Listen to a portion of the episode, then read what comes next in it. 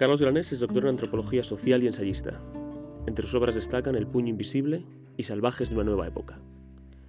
Recientemente ha publicado Delirio Americano, un monumento que disecciona las relaciones entre política, arte y poder que han marcado la historia de Latinoamérica desde 1895 hasta nuestros días. Hoy en Vidas Cruzadas, Carlos Granés. Bueno, Carlos Granés, bienvenido. Muchas gracias por la invitación. Has escrito un libro poderoso, un, pequeño monumento que se llama El Delirio Americano. Más de 500 páginas, más de 5 años de trabajo. Y he de decir que ha merecido la pena. Para tus lectores te lo agradecemos mucho. Y la primera pregunta que te quería hacer es, ¿por qué el delirio? ¿Por qué utilizas esta palabra para definir lo que ha sido un largo siglo americano en cultura, política y demás? Eh, yo una vez leí una frase de, Alexis de Tocqueville que me, que me, llamó muchísimo la atención. Decía que algo que podía ser virtud en un escritor, en manos de un político podía resultar peligroso. Eh, y esa frase mm, me, me, quedó sonando eh, como una posible explicación para lo que había pasado en América Latina. ¿Qué mejor concepto que el delirio para, ejemplificar esa contradicción entre eh, lo que puede hacer un artista con, él y lo que puede hacer un político con él. Es decir, el, delirio en manos de un artista puede producir grandes obras de arte, en manos de un político eh, puede eh, animarlo a, en, causar proyectos políticos demasiado arriesgados, demasiado riesgosos. Y creo que ese ha sido uno de los dilemas latinoamericanos. Eh, el, afán desmedido por, eh, lo, por el ideal, por lo inalcanzable, por eh, la utopía, ha conducido, por un lado, a grandes obras de arte y por otro, a cataclismos políticos que, en los que reincidimos con, con, con preocupante frecuencia. Entonces, diríamos que, en este largo siglo que glosas, em, Latinoamérica ha tenido un sobresaliente en términos culturales y un suspenso político, ¿no? Digamos que ha sido no ha sido un alumno muy aplicado en todos los, en todos los frentes. No, yo creo, que, yo creo que no hay duda de que la poesía latinoamericana, la, plástica latinoamericana, la, la narrativa latinoamericana ha ocupado un lugar en el mundo importantísimo desde principios de siglo, sin, ir más lejos con Rubén Darío. Eh, y de ahí en adelante con Neruda, Vallejo, Huidobro, y bueno, la generación posterior de, narradores es impresionante. Y sin embargo, los proyectos políticos que han surgido de, América Latina, los proyectos políticos claramente latinoamericanos, como, como el proyecto del PRI en México, el proyecto de Perón, el proyecto Aprista en Perú, eh, han sido mucho menos exitosos. Eh, y los pocos países que han exportado, que han importado estas ideas políticas, eh, no les ha ido del todo bien, ¿no? Han sido proyectos más bien que en lugar de resolver problemas los crean y generan conflicto allí donde antes posiblemente no lo había. Entonces la diferencia es absolutamente notable entre, entre una cosa y otra, ¿no? Divides el, libro en tres etapas diferentes. Una que va, la primera va de 1895, no de la muerte de José Martí, hasta 1930, eh, después de 1930 a 1960 y de 1960 a nuestros días. Exactamente, sí. Em, ¿Cómo definirías esa primera etapa? ¿Cuáles son los, los ejes fundamentales que sí, Cada una de estas etapas está marcada por un acontecimiento político muy importante que tuvo grandes consecuencias en América Latina. La primera etapa está marcada por la guerra hispano-estadounidense, eh, que marca el final del periodo colonial español y eh, supone la llegada de una nueva presencia imperial amenazante para América Latina, que es Estados Unidos. Eh, esto genera un cataclisma, no solamente en el campo político, sino en el cultural la poesía que se hacía hasta ese momento era bastante escapista, era preciosista, no tenía mucho contacto ni con la realidad latinoamericana, ni mucho menos con la política latinoamericana. A partir de la aparición de, esta amenaza imperial yanqui, la poesía empieza a politizarse, los poetas empiezan a poner un pie en la política, bajan de la torre de marfil y se empiezan a, untar de cosas mundanas, de preocupaciones mundanas. Em, y de ahí en adelante el resultado es un giro americanista. Es decir, la poesía latinoamericana que estaba muy preocupada por Grecia, por el pasado clásico, por los mitos nórdicos, por cualquier tema que no fuera americano, se hace completamente americana. La vanguardia se suma a esta empresa, eh, poniendo particular énfasis en el personaje vernáculo de las distintas regiones de América Latina. Entonces empiezan a, crearse movimientos poéticos muy particulares, mezclas de futurismo con reivindicaciones negristas o andinistas o criollistas, el, gaucho, el, tupí, el quechua hablante, empiezan a ser, digamos, protagonistas de una nueva forma eh, o nuevas formas plásticas y poéticas. Eso es una novedad eh, eh, que cambia por completo el, quehacer artístico del continente y que como, como detonante o detrás del cual se encuentra este, esta amenaza a la identidad latina, ¿no? esta amenaza a la identidad latina mm, producida por la aparición de, del imperio yanqui. ¿Y dirías que ahí conviven eh, por un lado, un, rechazo a, lo hispano por, tener esa vuelta al indigenismo, em, y por otro lado, una nostalgia de lo hispano también ante la amenaza eh, anglosajona, ante la amenaza de la colonización cultural también. Hay dos momentos, hay, dos momentos. Inicialmente, eh, digamos en 1898, sobre todo en 1900, al ver que España se ha ido, las sensaciones de orfandad sobre todo porque eh, quienes antes habían denigrado a lo español por ser el imperio, empiezan a darse cuenta de que hay muchas eh, simpatías y muchos elementos en común entre lo, entre lo latino y lo español. Eh, y sobre todo, mm, en contraste con lo sajón.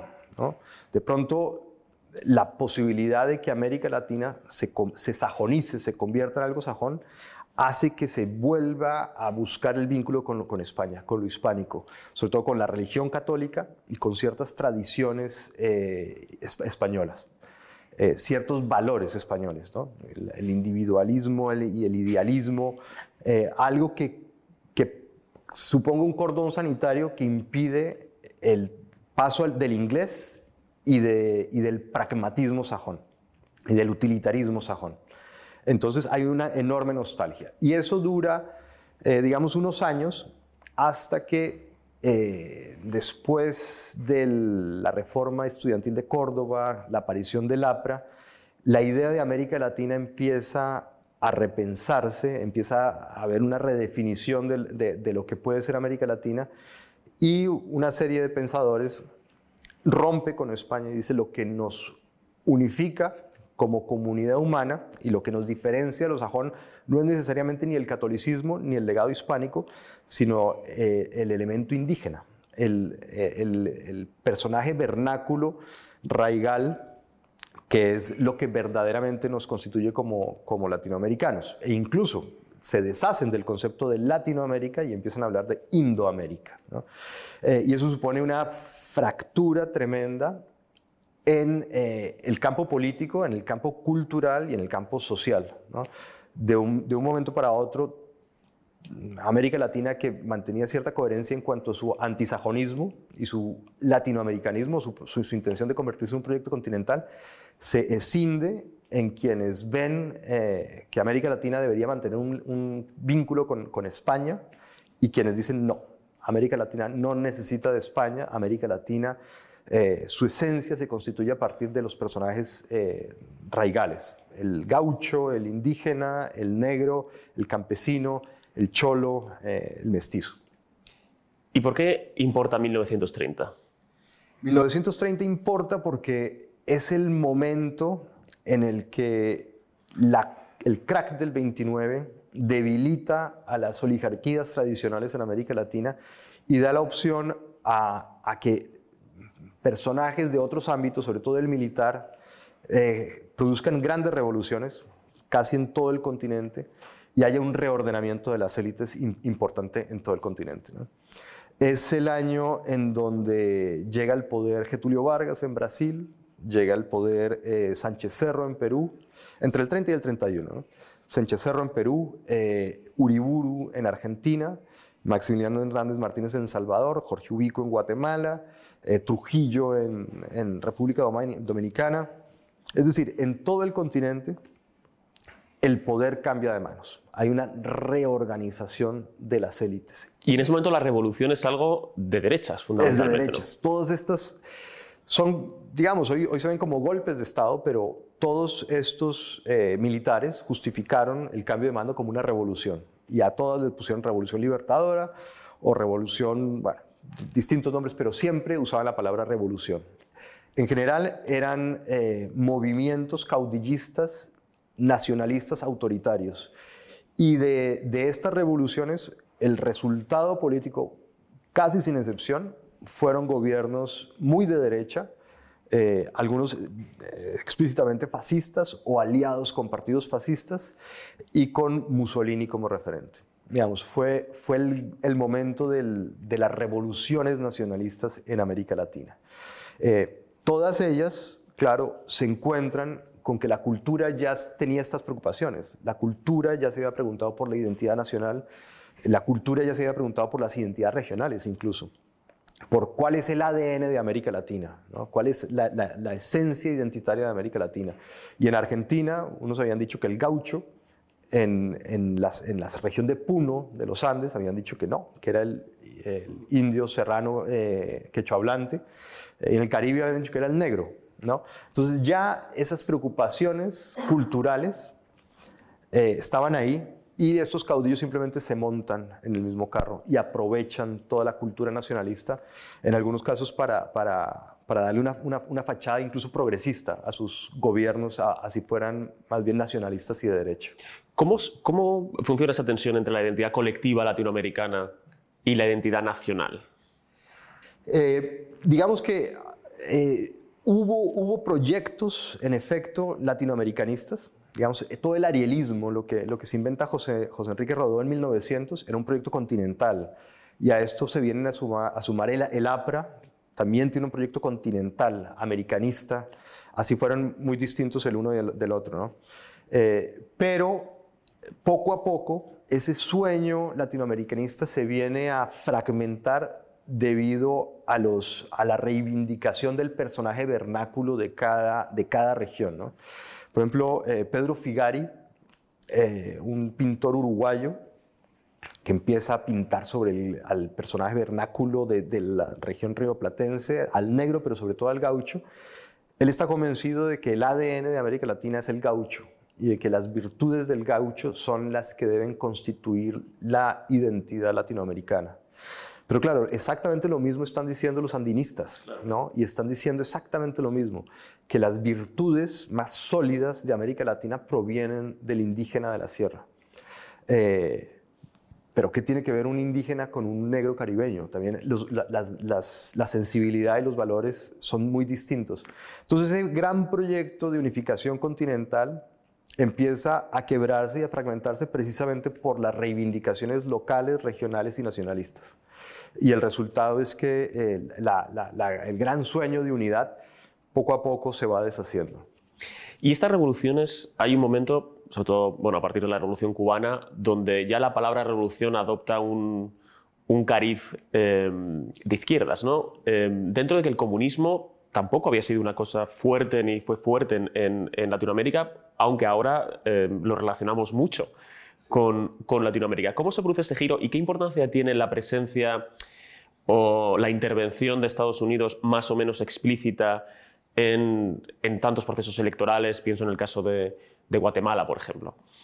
Sí, en efecto. Eh, hasta 1960 había comunismo en América Latina, pero era, era un fenómeno marginal. Eh, Ah, en 1932 en Chile hubo una república socialista que duró en realidad 12 días antes de ser, digamos, eh, asediada y, socavada. Después el proceso duró hasta, hasta los 100 días, pero fue, una, una, una, cosa anecdótica. En Brasil hubo levantamientos movimientos comunistas venidos del ejército. ¿no? El Partido Comunista lo, lo, fundan militares y hubo cierto levantamiento, pero no tuvieron mucho protagonismo. En El Salvador, en el 32, hubo un levantamiento comunista que es masacrado. Digamos que en realidad sí lo hubo, sí hubo, sí hubo comunismo, pero fue marginal, no tuvo mucha, mucha importancia. Digamos, la gran revolución triunfante de, de esa época fue la sandinista, y Sandino estaba muy alejado del comunismo. Sandino era más bien un arielista católico, eh, mm, hasta hispanista, casi que conservador, no era un marxista, estaba alejadísimo del marxismo. ¿no? Entonces, en realidad, hubo poco comunismo en, en, en América Latina, o, el, comunismo que hubo no tuvo mucha influencia, no tuvo poder real. Sí, había células. Había células. Pero sí, sí. No, y claro, en los 20 se creaban partidos comunistas en todo el continente, pero no tuvieron, digamos, no eran la amenaza que se cree, en realidad no lo eran. En Guatemala tampoco lo era. En Guatemala, eh, eh, Jacobo Arbenz eh, y su antecesor Arevalo hicieron reformas, pero eran más bien el tipo de, acciones políticas que llevaba a cabo el nacionalismo de izquierdas, ¿no? un nacionalismo de izquierdas, no el marxismo. Eh, a partir de la revolución cubana y sobre todo a partir del, intento de invasión de Bahía Cochinos, la cosa cambia, cambia dramáticamente. Ahí sí eh, las declaraciones de Fidel Castro vinculando la revolución cubana con la Unión Soviética cambian la mentalidad eh, y le dan una legitimidad al marxismo que antes no había tenido. Es decir, antes el marxismo no había tenido la, gran legitimidad pública o política que le da Castro en ese momento. Porque Castro no era un comunista. Castro no era un comunista, Castro no. Raúl, Raúl su hermano, y el Che Guevara, sí, marxistas, el Che Guevara más o menos, ¿no? sí, sí se definía comunista, pero, pero su, su idea del foco desmentía por completo el, leninismo, las etapas del leninismo las desmentía por completo. Era más bien eh, una mezcla de, de, comunismo con voluntarismo y con idealismo típico del arielismo latinoamericano. ¿no? Esta, esta idea de que un puñado de hombres con 10 fusiles podía ser la vanguardia que detonaba una revolución era, eh, eso no es, ni marxismo ni leninismo, eso es foquismo guevarista, que es otra cosa. Y es una idea muy, eh, muy delirante, es decir, muy, muy de aventurero utópico. Es decir, es muy, mucho más latinoamericano que cualquier marxismo clásico. Eh, esa idea, además, fue un fracaso total allí donde se aplicó. ¿no? Eh, la única vez que funcionó fue, fue en, Cuba y no precisamente por el foco guerrillero, sino porque Cuba entera estaba harta de Batista y hubo mucha solidaridad de parte de la sociedad civil y muchos apoyos. ¿no? La teoría del foco fue un fracaso, fue un fracaso suicida, eso produjo una cantidad de muertes estúpidas a lo largo y ancho del continente. Eh, pero el caso es que sí, después eh, de que Castro vincula la revolución cubana al, comunismo, el marxismo se populariza de una forma brutal en América Latina. Y la izquierda ya pierde ese componente nacional popular, que era lo que lo caracterizaba hasta entonces, y se hace marxista. Se hace marxista, en, efecto. Y surgen las guerrillas marxistas, las guerrillas eh, que surgen en, la segunda mitad de los 60, 70, ya tienen un componente marxista clarísimo. ¿Y por qué el foco del conflicto fundamental o donde, más, donde mayor carnicería ha provocado, em, han provocado estos, estos movimientos ha sido en Centroamérica? ¿Qué, ha sucedido allí para que haya tal concentración de, violencia? Porque sencillamente en, en, Centroamérica el centro político desapareció. Fue aniquilado casi que intencionalmente tanto por la extrema derecha como por la extrema izquierda. Eh, los partidos de izquierda moderada fueron asesinados, fueron masacrados. Eh, surgen guerrillas, ya es un fenómeno más tardío. Eh, en Guatemala no, pero en, El Salvador sí, es un fenómeno más, más, tardío. y la amenaza marxista-comunista hace que la derecha se arme inmediatamente y surgen grupos paramilitares, grupos eh, de exterminio que empiezan una guerra sucia que convierte a El Salvador y a Guatemala en, campos de combate atroces. Tanto así que ya ni siquiera se habla de lucha guerrilla, sino directamente de guerra civil, ¿no? porque había dos bandos enfrentados, eh, ninguno respetaba ningún tipo de reglas de juego eh, y, los dos eh, eran, digamos, asesinos. ¿no? Entonces el, el, clima fue atroz, fue, fue irrespirable y todo eso tuvo que solucionarse fue con procesos de paz, como si se estuviera poniéndole punto final, no a una sonada guerrillera, sino a, una, a un conflicto civil. No, eh, pero fue sobre todo la, imposibilidad de, garantizar la existencia de un centro político. Eh, es el caso de lo que puede ocurrir cuando una sociedad deja de haber centro político y todo queda en manos de dos extremos ambos armados ¿no? y ambos sintiéndose legitimados para exterminar políticamente o físicamente al otro.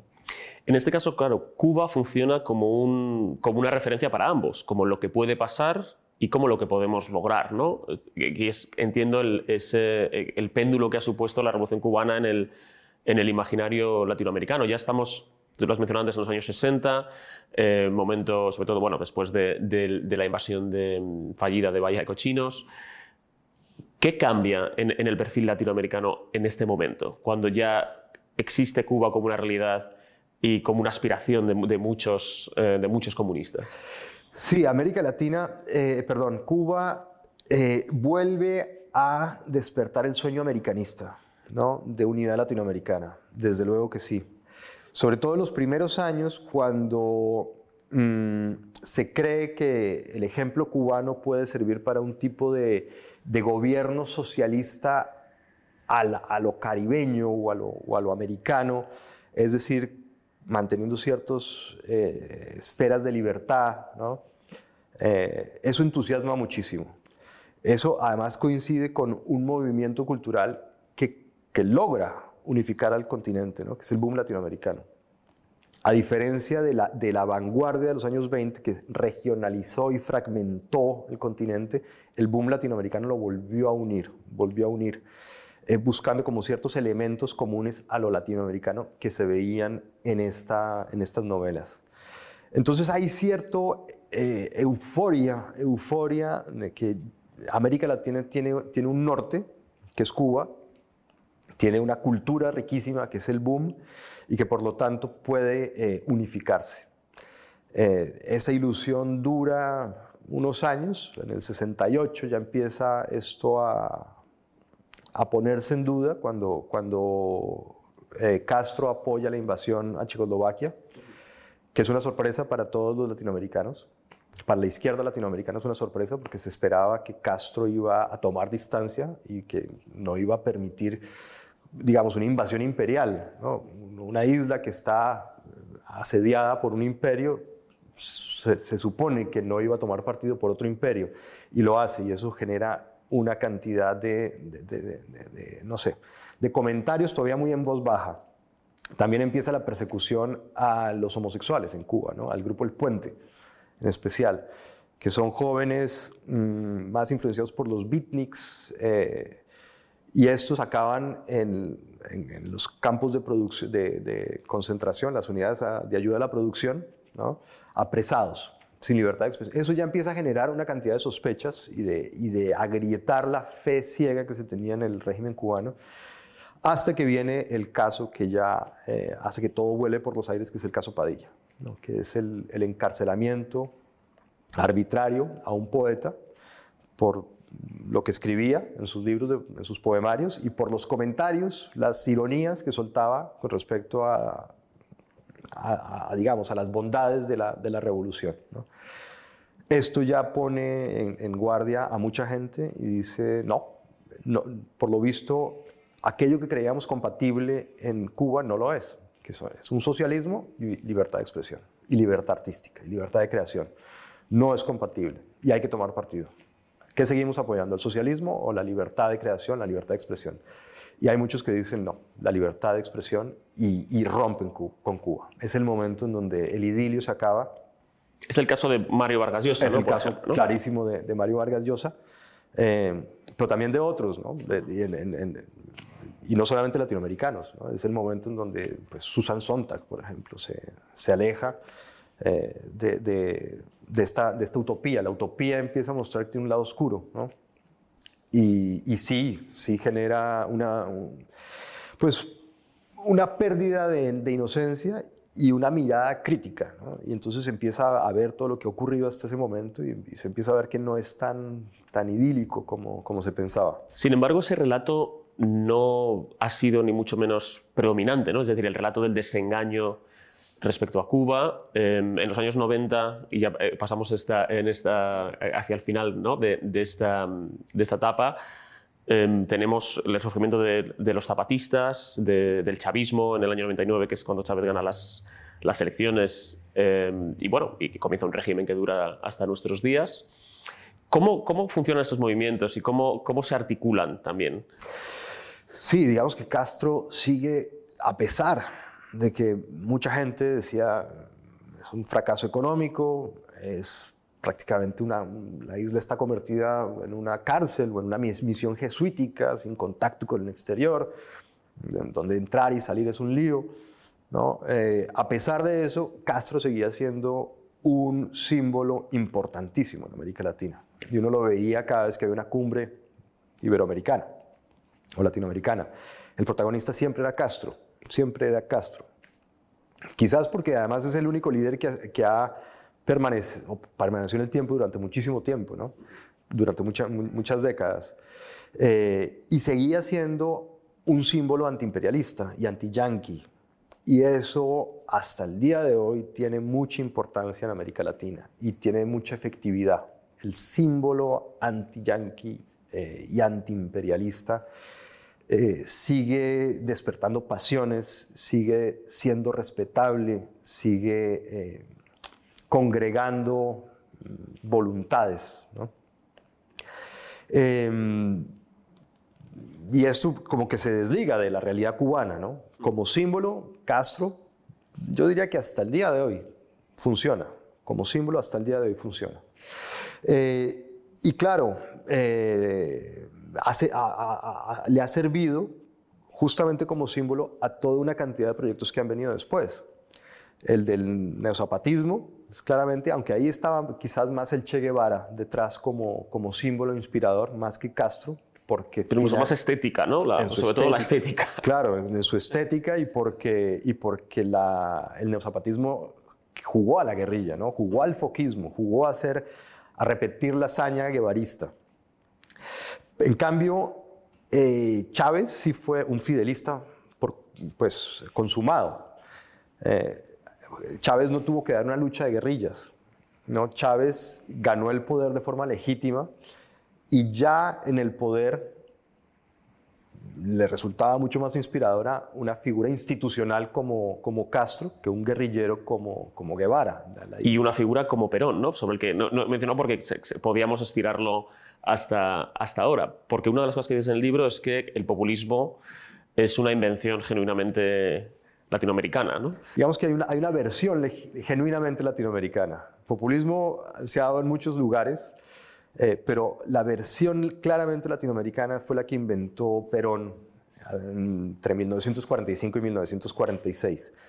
Ese es el momento claro en el que el fascismo es derrotado en Europa.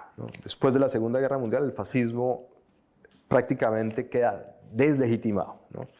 Eh, pero América Latina estaba llena de fascistas en esa época. Digamos, todas las revoluciones que suben al poder en el 30 tienen a Mussolini como referente. Después de la Segunda Guerra Mundial, muchos de estos regímenes son arrasados. Viene una ola democratizadora que se lleva por delante a todas las dictaduras que llevaban 14, 15 años en el poder. Eh, caen los militares en Argentina, cae Getulio Vargas, cae Maximiliano Hernández Martínez, caen casi todos. Sobreviven uno, uno que otro. Sobrevive Trujillo, sobrevive Somoza, sobrevive en, Haití también y poco más. Todos los demás caen. ¿Pero qué? ¿Eso significa que, que estos militares se han convertido en demócratas liberales? Desde luego que no. Siguen siendo lo que habían sido antes. Es decir, caudillos nacionalistas muy de derecha, muy de derecha. Pero ahora no tienen más remedio que reciclarse en demócratas. No tienen más remedio que quitarse los uniformes militares, ponerse corbata e ir en busca del electorado. Y es lo que hacen Getulio Vargas en Brasil y Perón en Argentina.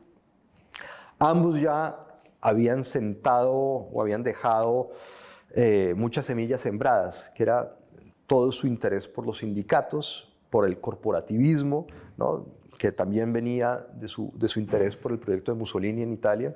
Habían establecido complicidades con el sector trabajador a través de los sindicatos. Eh, aprovechan esa, esa base en unas elecciones, ganan eh, y ya eh, dentro de Palacio, dentro de las instituciones, es donde empieza su, su actividad corrosiva o su, o su intento de demoler las instituciones. Antes el golpe se hacía de la calle hacia el Palacio, ahora no, el golpe se va a dar dentro de Palacio, dentro de Palacio, dentro de, las instituciones. ¿Cómo? buscando eh, triquiñuelas legales que permitan cooptar las tres ramas del poder. Perón lo hizo de una forma clarísima. Encontró en la Constitución un artículo que le permitía eh, eh, echar a los jueces por malas prácticas. ¿Y cuáles son las malas prácticas que él pone sobre la mesa para justificar su destitución? El haber avalado los golpes militares del 30 y del 43 en los que él mismo había participado. Entonces está echando a los jueces por avalar su, propia conducta, sus golpes. Eh, se queda entonces con las tres ramas del poder y el paso inmediatamente eh, que sigue es una constitución, una, una nueva constitución. ¿Y qué hace Perón? El primer artículo que ataca es el 77 que impide la reelección. Entonces ya queda con tres ramas del poder en sus manos y con la posibilidad de reelegirse. Acto seguido empieza a peronizar la sociedad. Peroniza la educación, los niños ya dejan de, aprender a escribir con las frases manidas de mi mamá me ama y empiezan a, leer Eva me ama, todo el mundo ama a Perón. Esas son las frases con las que aprenden a leer los niños. Eh, peroniza las eh, instituciones, las iniciativas sociales, los clubes deportivos, peroniza las universidades, peroniza las atracciones, digamos, crea parques infantiles llenos de lemas peronistas. Es un parque infantil en donde los colegios de juguete o los sitios tienen nombres peronistas o referencia a hitos del peronismo. Es decir, eh, los medios de comunicación, evidentemente, se apropia de todos los medios de comunicación. Los pocos que sobreviven les corta el papel, que es una táctica que sigue hasta hoy en día. Al medio opositor lo sofocas, lo asfixias, cortándole el, suministro. de papel. Exactamente, eso se lo inventó Perón y eso lo siguen haciendo hoy los populistas. Es decir, inventó una forma de cooptar el poder y después de generar un consenso forzado de toda la sociedad, que lo quisieras o no, allí donde transitaras no respirabas oxígeno, sino respirabas peronismo. El peronismo estaba en todas partes. Eh, había cierta obligación a un consenso pasivo ¿no? con el peronismo, a transar con el peronismo en todo momento, porque todo se había peronizado, incluso la constitución. ¿no? las máximas del justicialismo, él las convierte en máximas constitucionales. Luego, ir en contra del, del justicialismo o del peronismo era ir en contra de la constitución, por lo tanto ir en contra de Argentina, o sea, en contra de la patria. Ser antiperonista se convierte en ser anti-argentino, a, ese, a ese nivel de consubstanciación entre los símbolos, las instituciones y el líder se llega que hace imposible criticar una idea o un personaje sin estarte convirtiendo en un anti-argentino. Ese es el, éxito del, populismo. ¿Y qué, qué, relación tiene el PRI en sus eh, métodos y su manera de funcionar con, el peronismo? Bueno, el PRI es, un fenómeno distinto, es un fenómeno claramente mexicano, es el, resultado de la Revolución Mexicana. Eh, y la creación de Plutarco Elías Calle, sobre todo. La Revolución Mexicana fue un estallido social que empezó, empezó como una reivindicación liberal en contra de Porfirio Díaz, pero que abrió una caja de Pandora de la que surgió todo tipo de reivindicaciones. Al final eh, se estaba peleando por motivos muy, espurios, muy, muy de pequeñas rencillas, hasta por reformas agraristas, por el socialismo. El caso es que era tal el caos eh, que eh, Plutarco Elías Calle decide juntar a los caudillos sobrevivientes e integrarlos en un solo partido. Y ese solo partido va a ser una mezcla de muchas cosas. Va a tener un principio liberal que era el, original de Madero, que era la no reelección. ¿no? Pero por otros va a tener elementos claramente nacionalistas y autoritarios, eh, que es que el presidente de turno durante seis años va a poder hacer lo que quiera, va a ser un pequeño rey, ¿no? va a poder incluso elegir a su sucesor, ¿no? va a garantizar eh, no solamente su potestad durante su tiempo, sino su, inmunidad posterior. Eh, y a esto también se mezcla una cantidad de, iniciativas de la, de la, revolución, ¿no? reforma agraria, laicidad, eh, mm, una importancia notable de la, población campesina, la población indígena.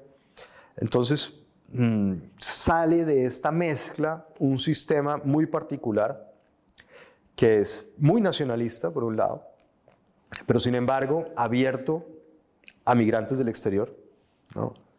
Es eh, muy popular, muy reivindicativo con lo popular y sin embargo crea una nueva casta de, políticos eh, todopoderosos, una élite que es la priista, una nueva élite que domina por completo el país. Eh, cree en la no reelección, en la no reelección, pero sin embargo el presidente de turno es un pequeño rey eh, y sobre todo eh, va a fingir que hay pluralidad política cuando en realidad el único partido con opción de gobernar es el PRI. No hubo terror ideológico, es decir, no, no hubo el, tipo de terror que se vive en el Estado fascista o en el Estado comunista, y sin embargo la libertad de expresión estaba bastante eh, digamos, restringida por el PRI, eh, no tanto mediante coacciones, sino cooptaciones. El PRI fue muy, muy inteligente en eso. Cooptó a todo el mundo. Todo el mundo, a todo el mundo lo cooptó, lo incorporó al sistema para, digamos, generar complicidades. Y también incluso financiaba a sus opositores y a sus críticos. Entonces era, era una forma de gobierno muy particular, totalmente blindada, con un aspecto popular, eh, democrático, reivindicativo y con prácticas supremamente autoritarias, supremamente elitistas eh, y, con un sistema de partido único. Que duró muchísimo tiempo. Era algo estrictamente mexicano. E, ese, ese, modelo no se importó a ningún otro lado. ¿Y dirías que AMLO engarza mejor con la tradición peronista, digamos? Yo creo que sí. AMLO AMLO, sí, tiene una cosa mesiánica también, mesiánica, él quiere ser un, hito revolucionario en la historia mexicana, quiere que después de su, de su mandato la historia de México cambie, eh, pero sin embargo lo que estamos viendo es que repite tics claramente populistas, un enfrentamiento constante con la prensa, eh, hostilidad hacia todos sus opositores, hacia todos sus críticos. Él pretende reemplazar, reemplazar al, emisor de noticias, ¿no? él se convierte en la persona que le dicta la agenda a los medios en, México. Está haciendo algo muy riesgoso, que es darle protagonismo al ejército en la vida pública, con la concesión del tren Maya. Eh, quiere asegurar ese proyecto dándole concesiones al ejército, que es, que es algo que en, México es riesgosísimo porque después de la revolución eh, se acaba el tiempo de, los caudillos armados y entra el, tiempo de los abogados, de los despachos, ¿no? de que todo se resuelve con gente encorbatada y no con gente con armas. Ahora los, militares vuelven a tener cierta, eh, visibilidad o cierta participación pública que es, que es muy riesgoso. Eh, el gran obstáculo para los proyectos populistas latinoamericanos en México es esa máxima de no reelección. Es esa máxima de la no reelección, que es un principio muy, muy arraigado en México. No creo que AMLO logre eh, saltar ese obstáculo, no lo creo. Donde lo lograra, sí estaríamos ante, ante ya un calco del peronismo y estaría este, eh, AMLO mucho más cerca de Perón que, que de Elías Calle o de cualquier otro caudillo priista, sin duda. ¿Cuál es tu, por ir terminando, tu, tu perspectiva sobre el futuro de, de Latinoamérica? ¿Dónde crees que va a ir? ¿Dónde crees que debería ir? Hoy en día, bueno, eh, hay, hay, motivos para, para, no ser optimista, para, para mirar con, con, cierto desencanto lo que está ocurriendo. Sobre todo por, porque estamos viendo hoy en día eh, la misma división en grandes bloques que se dio en los años 20. Es decir, hay por un lado un bloque mm, más, digamos, hispanizado, más cosmopolita o si quieres, más que cosmopolita, abierto al comercio internacional, lo que podríamos llamar neoliberal, ¿no? para, para, para entendernos. Eh, más eh, ahora en contacto incluso con, con, el evangelismo, ¿no? ha reemplazado el catolicismo por cierto, cierta complicidad con los movimientos evangélicos en un nacionalismo autoritario, elitista, y por otro lado tenemos bloques con reivindicaciones populares, vernáculas, que empiezan a hablar de multinacionalidad o plurinacionalidad, que vuelven a buscar en el campesino de la sierra, en el indígena mapuche, como símbolos de la identidad nacional. ¿no? Eh, que tienen, claro, políticas económicas proteccionistas, eh, a cerrar mercados, a prohibir la, nacional, la privatización de los recursos. Entonces volvemos a estar eh, en un escenario en donde el centro político se difumina y solamente tenemos dos bloques eh, muy radicalizados y, y bastante enfrentados. Lo vimos en Chile, cuando en la segunda vuelta eh, las opciones eran Cast, un personaje con nostalgias dictatoriales, eh, antimigración, con ideas un tanto delirantes de cercas o de fosos para prevenir la, migración, eh, con tics autoritarios, ¿no? cuya única promesa era mantener el modelo económico de apertura que, que, venía pues, en la tradición chilena de los últimos años. Y por el otro lado estaba el, Frente Amplio del Partido Comunista, con propuestas que en su momento eran muy radicales, como la plurinacionalidad, eh, la nacionalización de todos los recursos públicos, de, todos los recursos naturales. Eh, digamos, era un escenario bastante polarizado. En el centro, los partidos moderados, de centro izquierda centro derecha, habían desaparecido por completo. Ahora Boric ha, intentado centrarse. Eh, algunos comentaristas dicen que simplemente para poder aprobar la constituyente, para que cuando se, se, someta a escrutinio público la constituyente, el electorado no se asuste y la apruebe y que después puede volver a radicalizarse, porque puede ser algo simplemente estratégico. Puede que no, no, no, lo sabemos, yo, yo aún no, sabría qué decir, pero, pero hay, que, hay que tener eso en cuenta, que que en Chile hoy en día lo, lo, crucial no es el gobierno de Boric, sino la constituyente, y que el, el, gobierno de Boric se está apoyando mucho en la constituyente para avanzar sus reformas. Bueno, y lo mismo ocurrió en Perú. Digamos, en Perú, en la segunda ronda, se enfrentan Keiko Fujimori, que era un personaje similar a Cast, ¿no?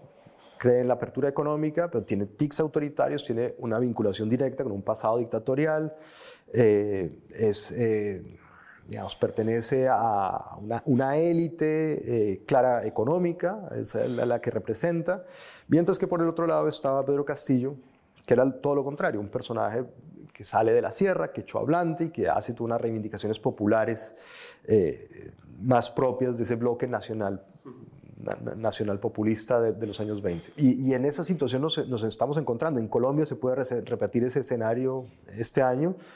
En Brasil puede repetirse ese escenario, depende de la versión de Lula que nos encontremos en las elecciones, pero podemos encontrarnos nuevamente en, en, digamos, escenarios donde hay que elegir entre una izquierda radical o una derecha radical. Bueno, te emplazo a que volvamos a, tener esta conversación, porque no hemos hablado tanto como me hubiera gustado de la parte cultural. Em, pero bueno, lo recomiendo también a las personas que, estén interesadas que, acudan al libro, te van a encontrar mucha más información de la que hemos podido compartir aquí. Y por último, quería preguntarte a quién te gustaría que invitáramos. Bueno, pues claramente me gustaría invitar a uno de los personajes de mi libro. muchos ya están muertos, pero hay muchos que están aún vivos, ¿no? Y, y, sobre todo me gustaría invitar a uno de los más jóvenes o de la última generación de, de escritores que menciona ahí, en especial a, a, Mariana Enríquez, la escritora argentina, que, que ha sabido eh, reconstruir la historia latinoamericana y sus, sobre todo sus puntos más oscuros eh, de una forma muy original, apelando a elementos góticos y siniestros eh, que, han que permiten, no sé, eh, volver sobre, sobre ciertos aspectos, como la, las dictaduras, desde un ángulo muy distinto, muy distinto, muy novedoso. Es una, una forma muy original, muy actual, muy contemporánea de servirse de los traumas latinoamericanos para hacer gran literatura. Tomamos nota. Muchas gracias.